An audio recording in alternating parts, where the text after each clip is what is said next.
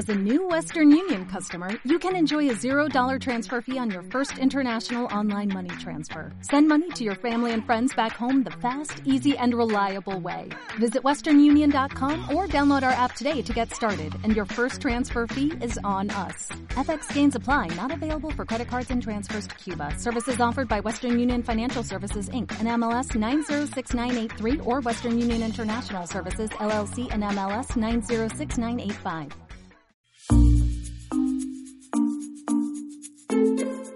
Hola, ¿qué tal? Me llamo Felipe Galán y esto es Se habla español.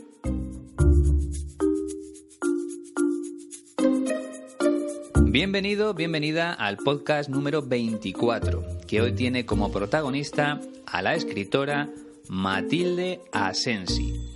Pero antes, déjame recordarte que si estás pensando en venir a España para mejorar el idioma, la mejor opción, por supuesto, es acudir a la escuela de mi amigo Iñaki.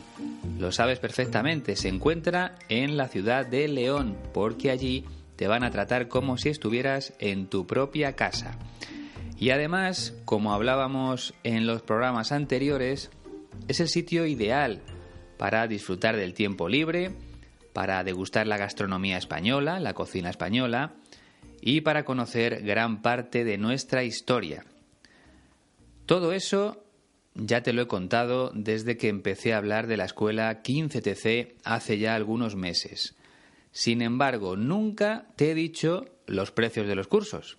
Siempre insisto en que seas tú el que visites o la que visites su página web para comprobar esas tarifas. Pero hoy he decidido ponértelo más fácil, más sencillo. Si tienes un minuto, lo mejor, por supuesto, es que entres por tu cuenta en www.15tc.es. Pero yo te voy a adelantar una parte de la información que vas a encontrar en la web de la escuela. Porque seguro que estás preguntándote, ¿cuánto cuesta un curso de español en 15TC? Pues muy sencillo, te lo voy a decir ahora mismo. Lo primero que debes saber es que en líneas generales la escuela de Iñaki ofrece tres tipos de cursos. Por un lado, cursos de 10 horas a la semana, 10 horas semanales, de lunes a viernes, con los fines de semana libres. Así que serían dos horas al día. También puedes elegir un curso de 20 horas semanales, con 4 horas al día por la mañana o por la tarde, como tú prefieras. Y por último, a lo mejor te apetece aprovechar más el viaje y optas por un curso de 30 horas semanales, con 4 horas diarias por la mañana y otras 2 horas más por la tarde. Esas son las tres posibilidades, dependiendo del número de horas. Y luego tú decides también el número de semanas que vas a pasar en León. Puede ser una, dos, tres, cuatro, dos meses, el tiempo que tú quieras. Por tanto, necesitas pensar el número de semanas, eso por un lado, y por otro, el número de horas semanales de clases de español que quieres recibir. Hasta aquí supongo que está todo muy claro. Número de horas y número de semanas. Ahora vamos con las tarifas, con los precios de los cursos. Por ejemplo, vamos a lo más sencillo, a lo más económico, a lo más barato. Una semana con 10 horas de clase en esos 7 días. En realidad serían 5 de lunes a viernes. Una semana, 10 horas. Pues bien, ese curso solo te costaría 98 euros. Cada hora de clase te saldría a menos de 10 euros, un precio muy económico, muy barato. Más ejemplos. Nos vamos a dos semanas con 20 horas de clase en cada una de ellas. Por tanto, serían en total 40 horas en esas dos semanas. El precio, 334 euros. En este caso, la clase te saldría a 8 euros y aprenderías un montón de español, mucho español. Por último, un curso completísimo de cuatro semanas con 30 horas a la semana en total 120 horas de español con 6 horas diarias, serían 992 euros. Por menos de 1.000 euros saldrías de la escuela de mi amigo Iñaki con un nivel de español excelente, porque además de lo que se aprende en la escuela, luego puedes practicarlo en la ciudad cuando salgas a comer o a pasear o a visitar algún lugar histórico. Serían cuatro semanas intensas de español para dar el salto que necesitas para mejorar el idioma de una manera definitiva. Eso fue, por ejemplo, lo que hizo otro amigo mío, Alejandro, hace ya algún tiempo. Quería perfeccionar su inglés y se marchó durante unas semanas a Escocia y volvió de allí hablándolo perfectamente. Por tanto, es una gran forma, quizá la mejor manera de aprender un idioma, en este caso el español. Meterse en un lugar donde te enseñen y además tener la oportunidad de practicarlo en esa misma ciudad. A lo mejor, por ejemplo, en tu país estás yendo ya, estás acudiendo a una academia de español. Piensa en el dinero que te cuesta al mes y luego multiplícalo por los 12 meses que tiene el año. Yo te propongo que es mejor guardar ese dinero y viajar a España durante unas semanas para asistir a un curso definitivo como los que ofrece la escuela 15TC. Yo creo que merece la pena. Entra en la página web www.15tc.es y descubre todas las posibilidades. Además, recuerda que puedes ir a León en cualquier época del año, en la escuela, te van a ayudar a encontrar un lugar donde vivir durante ese tiempo, un hotel, un apartamento. Y recuerda que si reservas el curso para un grupo de personas, tendrás un descuento del 15%. Saldrá todavía más barato. Y puedes pagarlo en dos veces, como voy a pagar yo el máster de profesor de español.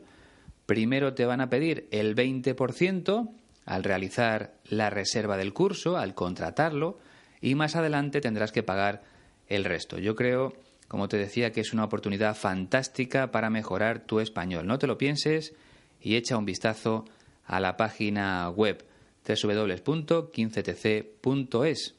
Te dejo como siempre ese mismo enlace en la descripción del podcast.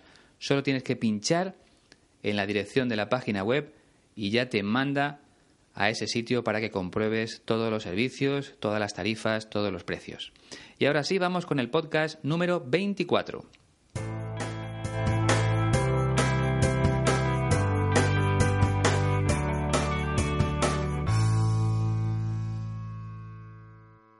Hace un par de semanas, en el podcast anterior, te decía que no había recibido nuevos donativos. En este caso, sí, han llegado dos donativos. Muchas gracias. Este podcast está especialmente dedicado a esas dos personas, por supuesto, a Fernanda Mombrini de Brasil y a Damian Gill, creo que de Irlanda del Norte. Si estoy equivocado, Damian, escríbeme y dime exactamente desde dónde me has enviado el donativo. Creo que es Irlanda del Norte.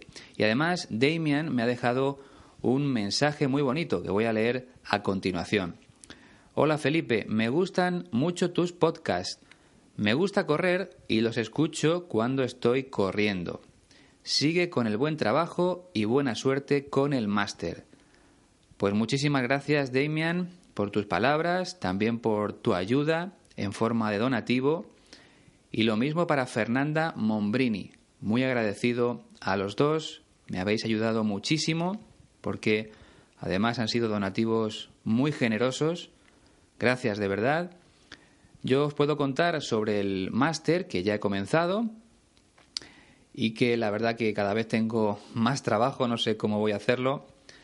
Hay que estudiar muchas cosas, hay que hacer numerosos trabajos, exámenes, pero bueno, poco a poco intentaré ir sacándolo.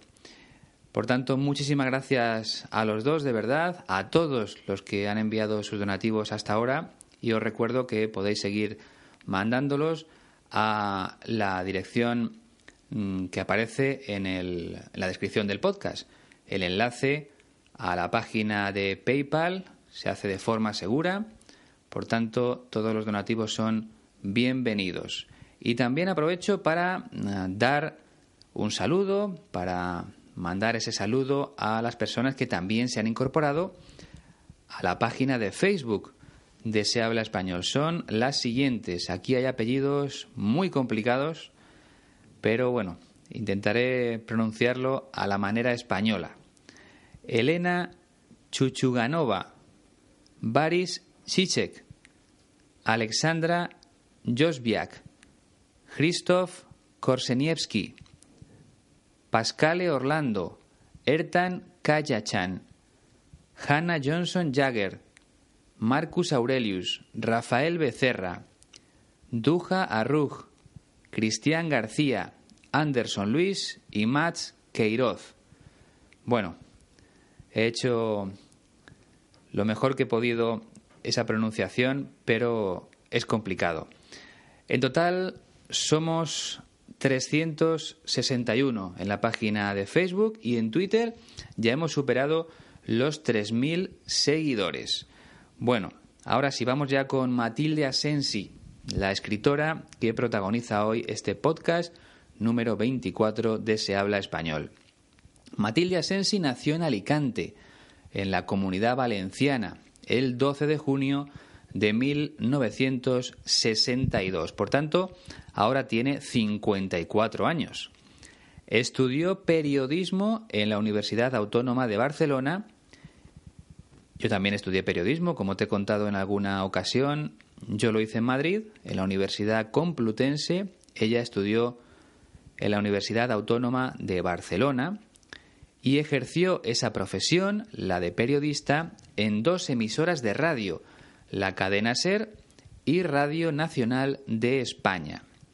También trabajó para la agencia de noticias más importante de España, la agencia EFE, y para algunos periódicos de ámbito provincial como La Verdad o Información.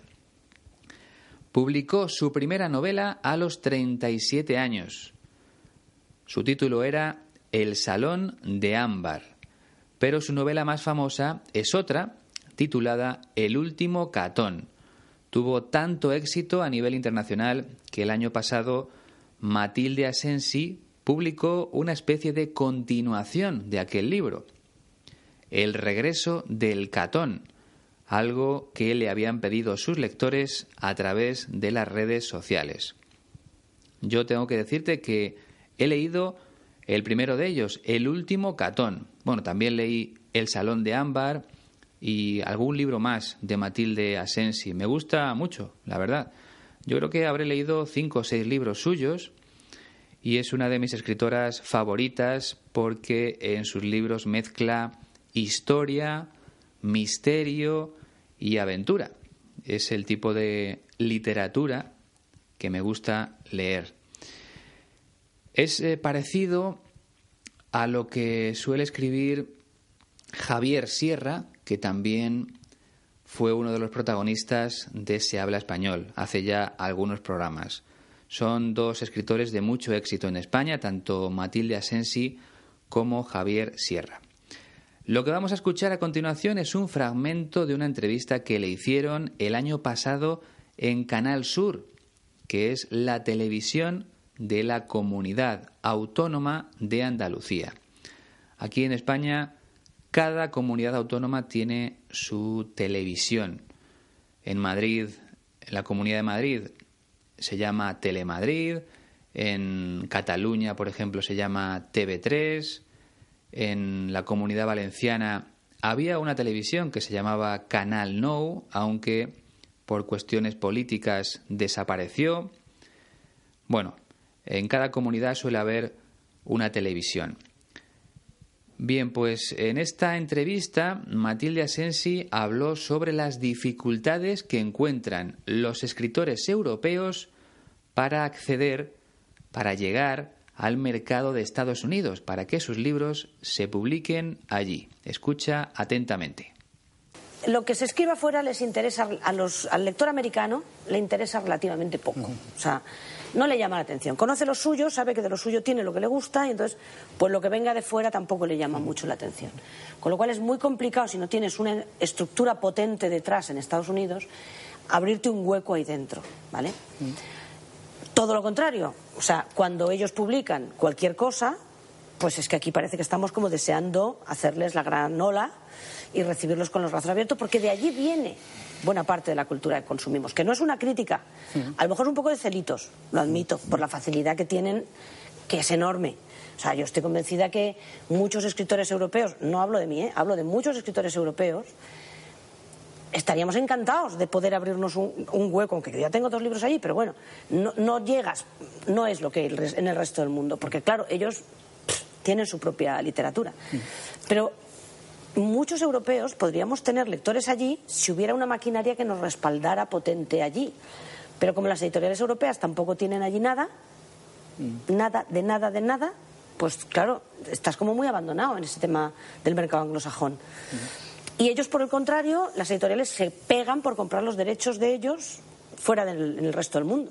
Que te digo, nosotros no, no, estamos mal porque tenemos todo el mundo menos el mundo anglosajón. ¿Sabes lo que quiero decir? O sea, menos la Commonwealth. Canadá, Estados Unidos, Johannesburg, o sea, Ciudad del Cabo, Sudáfrica, Australia, lo que es la Commonwealth inglesa, las antiguas colonias inglesas. Ahí es donde nos cuesta entrar a escritores, pero no lo digo yo, lo dicen escritores alemanes y franceses y de todo. Como has podido comprobar, a diferencia de otros escritores, Matilde Asensi habla de un modo muy natural. Escuchando su manera de hablar, no parece que se gane la vida escribiendo historias. Y eso es algo que me gusta mucho, porque hay otros escritores, yo diría que incluso la mayoría, que intentan hablar de una forma demasiado intelectual, demasiado académica, demasiado formal, siempre buscando palabras rebuscadas que no se utilizan mucho a la hora de hablar. Yo prefiero que los escritores sean más cercanos, más familiares para comunicarse. Y es el caso de Matilde Asensi. Vamos a ir analizando, como siempre, poco a poco lo que ha dicho nuestra escritora. Primer fragmento lo que se escriba afuera les interesa a los, al lector americano le interesa relativamente poco. O sea, no le llama la atención. Conoce lo suyo, sabe que de lo suyo tiene lo que le gusta y entonces, pues lo que venga de fuera tampoco le llama mucho la atención. Con lo cual es muy complicado si no tienes una estructura potente detrás en Estados Unidos abrirte un hueco ahí dentro, ¿vale? Al lector americano lo que se escribe fuera le interesa relativamente poco. Como bien sabes, un lector es una persona que lee un libro, un periódico, una revista, publicaciones de ese tipo. Para que un escritor tenga éxito, necesita, como es lógico, miles o cientos de miles de lectores. Y hablando de lectores, Matilde Asensi piensa que los lectores de Estados Unidos no están interesados en los libros que se publican fuera de su país. La escritora nombra a los lectores americanos, pero en realidad se está refiriendo a los lectores de Estados Unidos.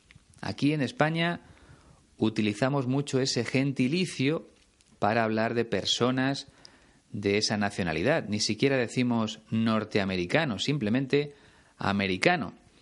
Y sé perfectamente que es un error, pero lo cometemos a menudo.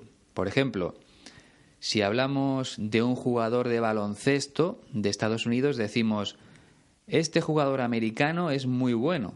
Es una costumbre, no sé muy bien por qué lo hacemos. Es más, cuando hablamos de una persona de México, nunca nos referimos a esa persona como americana, sino como mexicana. Parece que en América solo se encuentra Estados Unidos, solo existe Estados Unidos, pero no es así. Así que es un fallo por nuestra parte y ya lo conoces por si en alguna ocasión escuchas algo parecido. Vamos a volver a las palabras de Matilde Asensi. Dice la escritora que a los lectores de Estados Unidos no les llama la atención lo que se publica fuera de su país, los libros, las novelas que se publican en otros lugares del mundo. Y lo explica con estas palabras. conoce lo suyo, se refiere al lector de Estados Unidos, los libros que se publican en su país, sabe que de lo suyo tiene lo que le gusta. Es decir, el lector tiene suficiente con los libros que aparecen en su país porque entre todos ellos encuentra los que le gustan, porque hay mucha variedad, muchos tipos de libros. Allí se publican libros de cualquier género y sobre cualquier tema, por eso no le hace falta buscar en otros países. En Estados Unidos tiene todo lo que necesita.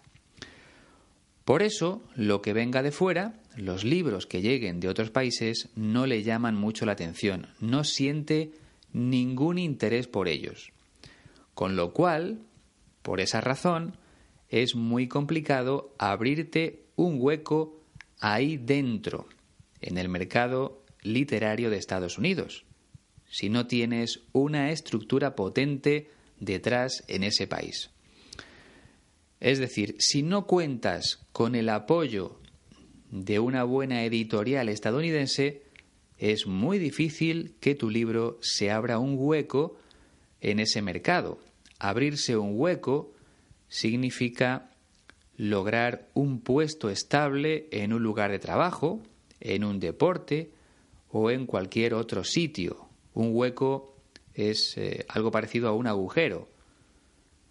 Por ejemplo, empiezas a trabajar en una empresa nueva pero en prácticas, estás aprendiendo, eres joven y empiezas de esa forma en la empresa, por un tiempo determinado, simplemente como te decía, para aprender. Y tus padres te dicen, hija o hijo, esfuérzate mucho para abrirte un hueco, para alcanzar un puesto a largo plazo en esa compañía, para tener un sitio allí. Eso significa abrirse un hueco. Otro ejemplo. Vamos con el baloncesto, que me gusta mucho. En la NBA, aquí en España, como ya te he dicho alguna vez, mm, hablamos de NBA, aunque sería NBA, pero bueno, aquí tenemos la manía, la costumbre de hablarlo todo, mm, o pronunciarlo todo, en este caso, a la manera española. Bien, pues en la NBA, los rookies, los novatos, empiezan la temporada con el objetivo de abrirse un hueco dentro del equipo, dentro de su franquicia. Su meta es lograr que el entrenador confíe en ellos y jugar muchos minutos. Eso es abrirse un hueco, algo que intentan conseguir los escritores europeos en el mercado literario de Estados Unidos, en el mercado de los libros. Tratan de publicar allí sus novelas para llegar a millones de lectores pero siempre encuentran muchas dificultades. Vamos ya con el segundo fragmento. Todo lo contrario. O sea, cuando ellos publican cualquier cosa, pues es que aquí parece que estamos como deseando hacerles la gran ola y recibirlos con los brazos abiertos, porque de allí viene buena parte de la cultura que consumimos, que no es una crítica, a lo mejor es un poco de celitos, lo admito, por la facilidad que tienen, que es enorme. Todo lo contrario. Aquí quiere decir justo al contrario sucede con los escritores de Estados Unidos. O sea, cuando ellos publican cualquier cosa, cualquier libro, aunque no sea muy bueno, pues es que aquí parece que estamos como deseando hacerles la gran ola y recibirlos con los brazos abiertos. Por cierto, aquí hola es sin H, cuando saludas es hola con H. Cuando hablas eh, de la ola del mar es sin H. Vamos por partes. Hacer la ola es un fenómeno que ocurre en los eventos deportivos. Generalmente yo lo conozco en el fútbol y se produce cuando los espectadores van levantándose progresivamente, unos detrás de otros, con los brazos en alto, reproduciendo el movimiento de las olas en el mar.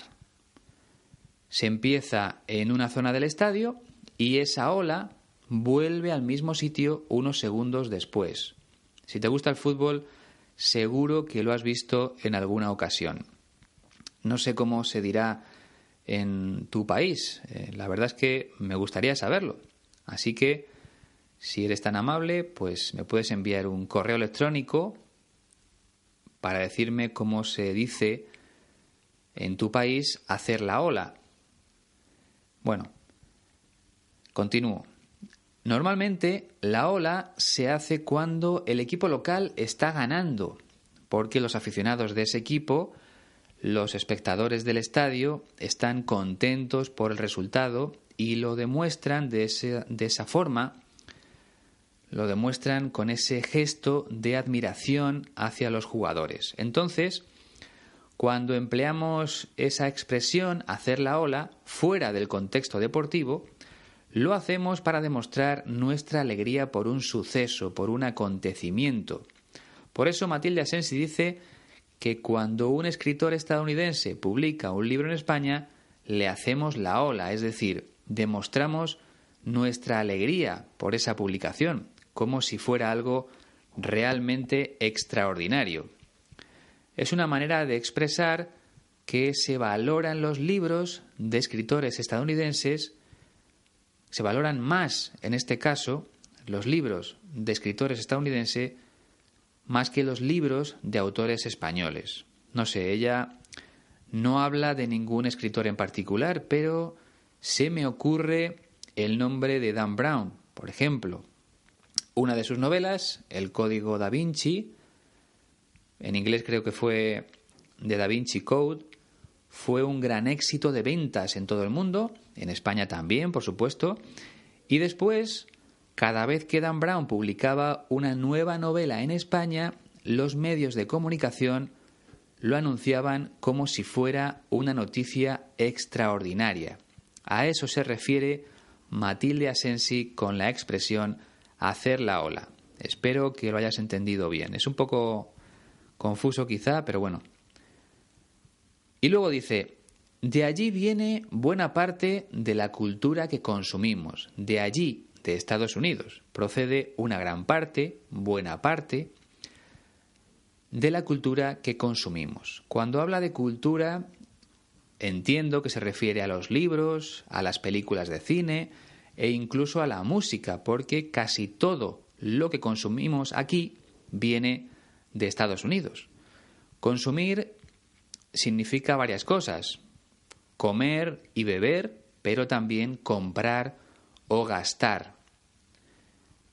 Los consumidores son las personas que van a una tienda a comprar, por ejemplo. Los libros que se compran suelen ser de escritores de Estados Unidos. La música suele ser de grupos o de cantantes también de Estados Unidos. Y las entradas de cine que se compran suelen ser de películas hechas en Hollywood. Casi todo viene de allí, del mismo país. Y no creo que solo suceda en España. Imagino que ocurrirá lo mismo en otros muchos países. A continuación, Matilde Asensi deja claro que no es una crítica, no es algo en contra de los productos o de la cultura que llega de Estados Unidos. Ella dice, a lo mejor es un poco de celitos, de envidia. Tener celos es sospechar que tu mujer o que tu marido está enamorado o enamorada de otra persona. Eso es tener celos, estar celoso.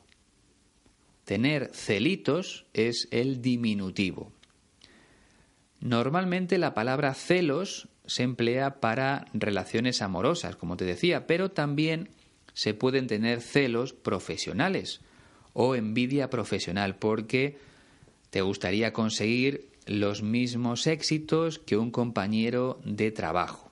En este caso es parecido. Matilde Asensi dice que tiene celos, que siente cierta envidia de los escritores de Estados Unidos, porque tienen una gran facilidad para publicar sus libros en todo el mundo.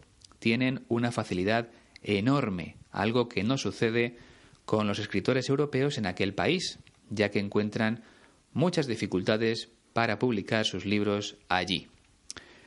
Venga, vamos ya con el tercer fragmento.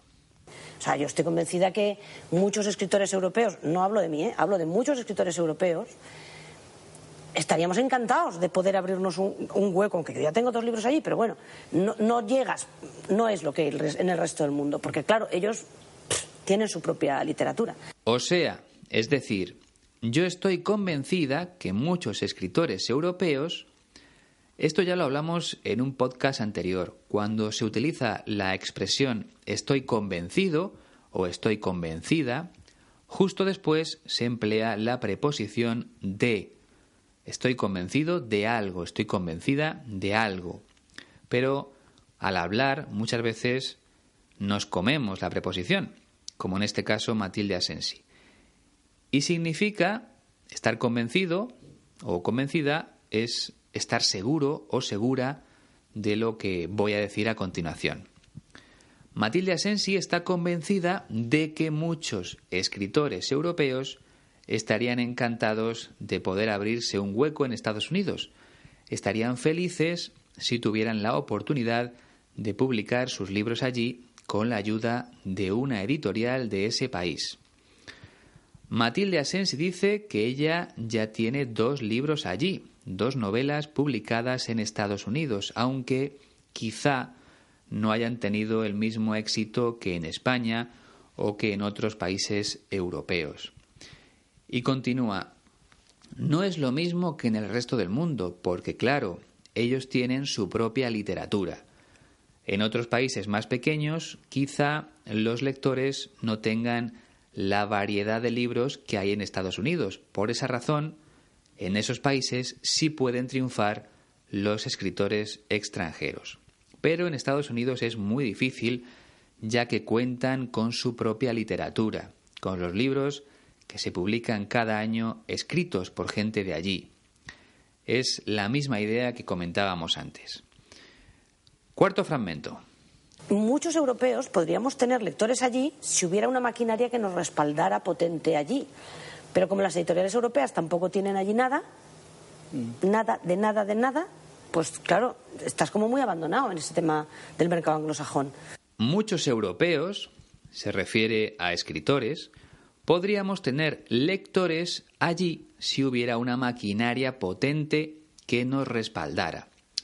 Cuando habla de maquinaria potente quiere decir una editorial potente, fuerte, importante, con capacidad para publicar el libro, pero también para promocionarlo de la manera más adecuada, con un departamento de marketing experimentado y con los recursos necesarios para llevar a cabo su trabajo. Cuando hablo de recursos, pues casi siempre me refiero a dinero. Si no es muy complicado realizar una buena campaña de marketing. Y el verbo respaldar significa ayudar, apoyar.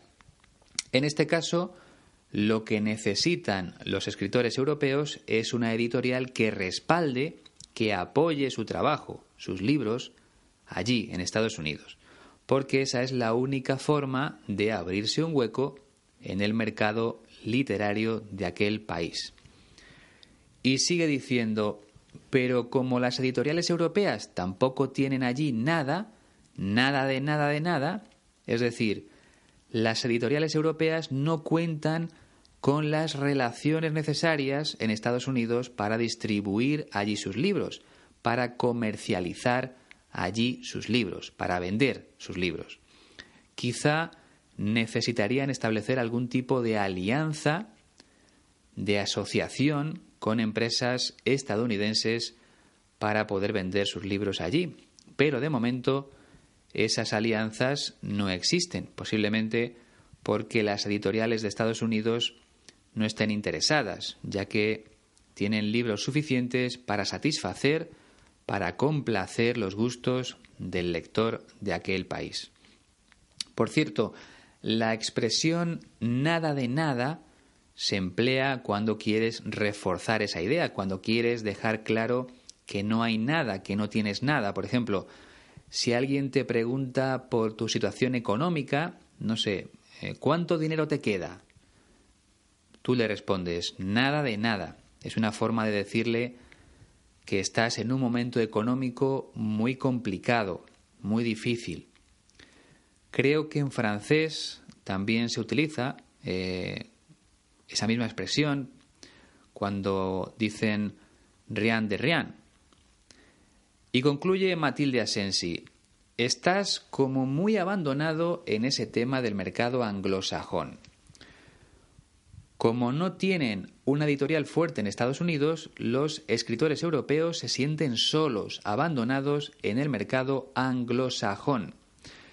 Aquí se refiere en términos generales al mercado de habla inglesa. Cuando hablamos de un país anglosajón, queremos decir que allí se habla inglés, porque el anglosajón, si no me equivoco, era el inglés antiguo que se hablaba en Inglaterra, y en el sur de Escocia desde el, desde el siglo V hasta el siglo XII aproximadamente.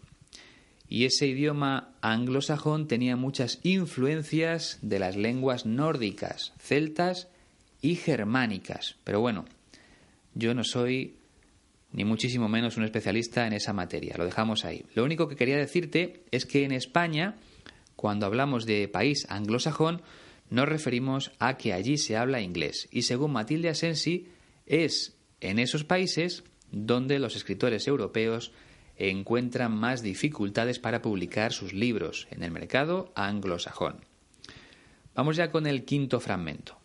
Y ellos, por el contrario, las editoriales se pegan por comprar los derechos de ellos fuera del resto del mundo. Que te digo, nosotros no, no, estamos mal porque tenemos todo el mundo menos el mundo anglosajón. ¿Sabes lo que quiero decir? O sea, menos la Commonwealth. Y ellos, por el contrario, las editoriales se pegan por comprar los derechos de ellos fuera, en el resto del mundo. Las editoriales del resto del mundo se pegan, se pelean por comprar los derechos de escritores estadounidenses para publicar sus libros en otros países, porque saben que van a ser un éxito de ventas, como en el caso que hablaba antes de Dan Brown. Comprar los derechos significa pagar una cantidad de dinero para poder publicar esos libros fuera de Estados Unidos. Sigue Matilde Asensi. Nosotros no estamos mal porque tenemos todo el mundo menos el mundo anglosajón, menos la llamada Commonwealth. Es decir, tienen la posibilidad de publicar sus libros en todos los países menos en los de habla inglesa. Y eso le parece que no está mal porque el mercado es bastante grande, aunque lógicamente le encantaría, le gustaría que sus novelas llegaran con facilidad al lector de Estados Unidos, por ejemplo, ya que allí viven millones de personas y las ventas aumentarían de forma considerable.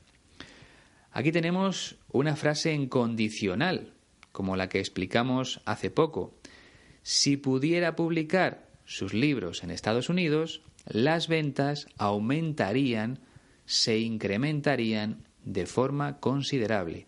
Frase en condicional. Y en el siguiente fragmento habla de los países de la Commonwealth. Lo escuchamos. Canadá, Estados Unidos, Johannesburg, o sea, Ciudad del Cabo, Sudáfrica, Australia, lo que es la Commonwealth inglesa, las antiguas colonias inglesas, ahí es donde nos cuesta entrar a escritores, pero no lo digo yo, lo dicen escritores alemanes y franceses y de todo. Creo que aquí comete un pequeño error porque, si no estoy equivocado, Estados Unidos nunca ha pertenecido a la Commonwealth inglesa. Si me equivoco, por favor, mándame un correo electrónico o un comentario en el podcast, pero creo que Estados Unidos nunca ha pertenecido a esa mancomunidad formada por las antiguas colonias inglesas. Pero bueno, yo creo que Matilde Asensi quería hablar simplemente de los países de habla inglesa, porque dice, ahí es donde nos cuesta entrar a los escritores, en esos países es donde resulta difícil entrar como escritor a vender tus libros. Y termina, pero no lo digo yo, lo dicen escritores alemanes y franceses y de todo. En general, están de acuerdo todos los autores europeos. Todos piensan más o menos lo mismo. Bien, pues vamos a escucharlo, si te parece, todo completo una última vez. lo que se escribe afuera les interesa a los, al lector americano le interesa relativamente poco. O sea, no le llama la atención. Conoce lo suyo, sabe que de lo suyo tiene lo que le gusta y entonces, pues lo que venga de fuera tampoco le llama mucho la atención. Con lo cual es muy complicado si no tienes una estructura potente detrás en Estados Unidos abrirte un hueco ahí dentro, ¿vale? Todo lo contrario, o sea, cuando ellos publican cualquier cosa, pues es que aquí parece que estamos como deseando hacerles la gran ola y recibirlos con los brazos abiertos, porque de allí viene buena parte de la cultura que consumimos, que no es una crítica, a lo mejor es un poco de celitos, lo admito, por la facilidad que tienen, que es enorme. O sea, yo estoy convencida que muchos escritores europeos, no hablo de mí, ¿eh? hablo de muchos escritores europeos, estaríamos encantados de poder abrirnos un, hueco, aunque yo ya tengo dos libros allí, pero bueno, no, llegas, no es lo que en el resto del mundo, porque claro, ellos tienen su propia literatura. Pero muchos europeos podríamos tener lectores allí si hubiera una maquinaria que nos respaldara potente allí. Pero como las editoriales europeas tampoco tienen allí nada, mm. nada, de nada, de nada, pues claro, estás como muy abandonado en ese tema del mercado anglosajón. Mm. Y ellos, por el contrario, las editoriales se pegan por comprar los derechos de ellos fuera del resto del mundo. Que te digo, nosotros no, no estamos mal porque tenemos todo el mundo menos el mundo anglosajón. ¿Sabes lo que quiero decir? O sea, menos la Commonwealth. Canadá, Estados Unidos, Johannesburg, o sea, Ciudad del Cabo, Sudáfrica, Australia, lo que es la Commonwealth inglesa, las antiguas colonias inglesas. Ahí es donde nos cuesta entrar a escritores, pero no lo digo yo, lo dicen escritores alemanes y franceses y de todo. Bueno, pues ha llegado el momento de la despedida. Antes, te recuerdo como siempre algunas cosas. No te olvides de valorar el podcast, de ponerle una nota, si es buena mucho mejor, y de compartirlo con tus amigos. Y si tienes alguna pregunta, o si quieres que explique algo en el siguiente podcast, o si quieres grabar un saludo y enviármelo para que yo lo pueda poner en el siguiente programa, puedes escribirme a sehablaespanolpodcast.com. Además, si tienes un minuto, únete a nuestro grupo de Facebook, donde ya somos más de 360, como te decía al principio, y sigue nuestro perfil de Twitter, donde ya hemos superado los 3.000 seguidores. Y por último, te recuerdo que puedes seguir enviando donativos a través de la página de iBox de forma segura con PayPal. Tienes el enlace en la descripción de este podcast. Y además, eh, te voy a decir una cosa. Si finalmente tomé la decisión de matricularme en el máster de profesor de español, fue precisamente porque se lo debía a las personas que habían enviado sus donativos. Hasta ahora hemos recaudado algo menos de 400 euros y el máster cuesta 3.000. Pero bueno, aunque no hemos alcanzado el objetivo, yo tenía claro que estaba obligado a matricularme en el máster porque me parecía lo más correcto después de haber recibido vuestra ayuda y creo que he tomado la decisión correcta, de verdad. Por eso os agradezco otra vez esa cantidad de dinero que habéis enviado hasta el momento, porque me ha ayudado muchísimo. Yo también he tenido que poner una parte importante, pero creo que va a merecer la pena y sobre todo creo que se lo debo a todas esas personas que me han enviado su ayuda de manera desinteresada. Muchísimas gracias a todos. Y como te decía, ha llegado el momento de despedirse. Ha sido un placer una vez más, como siempre, así que nos escuchamos muy prontito. Hasta la próxima.